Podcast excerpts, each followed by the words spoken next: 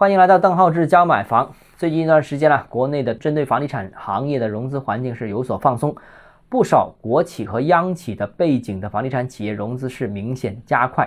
进入十月份以来啊，这个也是我们数据是截止到二十三号，房地产行业企业融资总额已经达到了六百一十七点五亿元，相当于十月融资总额的百分之一百六十九点二。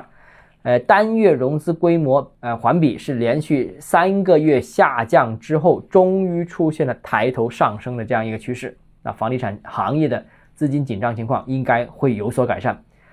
另外，我们看到啊，这个保利发展、首开股份、中海发展、招商蛇口、光明地产、苏州高新、金地集团、郑州地产等，近期也纷纷完成了债券发行，几乎也是清一色的都是国企。那民企的情况就没有这么幸运了，多数只能通过配股融资、变卖资产、控股股东自掏腰包啊、提前回购美元债等方式进行自救。那能获得新增融资机会的，根本就是凤毛麟角。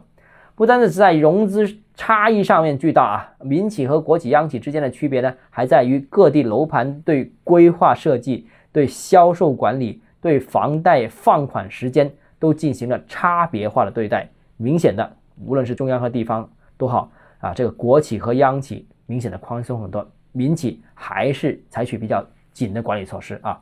那这两个差异提示我们：第一，从安全角度看，从个人购房者的情况看，买国企央企的房子肯定是更安全的、更放心的，不用担心暴雷；